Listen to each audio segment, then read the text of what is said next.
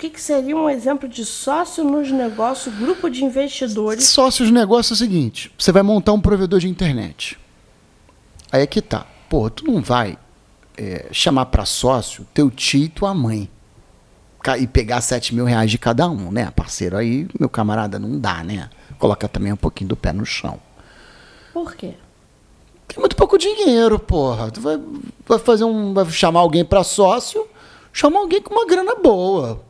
50 mil, 40 mil. Pô, pelo menos 50 mil, 100 mil. Né, Andresa? Chamar para sócio um cara com 7 mil reais, é melhor não pedir.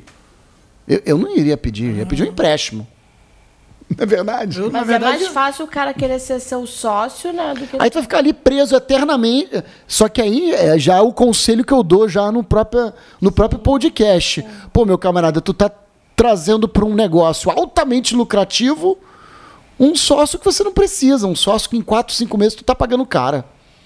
Vai arrastar ele. Vai arrastar ele aí por anos, porque no início tu precisou de 7 mil. Três meses depois você vê que 7 mil, 7 mil é fichinha para mim.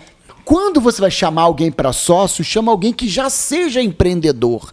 Porque quem é empreendedor sabe analisar os riscos. Chega pro cara e fala: pô, cara, tu entra com a grana, bota 50 mil, e eu entro com o trabalho e o conhecimento. Conhecimento eu tenho, por quê? Porque eu vou fazer o curso milionário da Telecom. Conhecimento não vai faltar, isso não é o problema.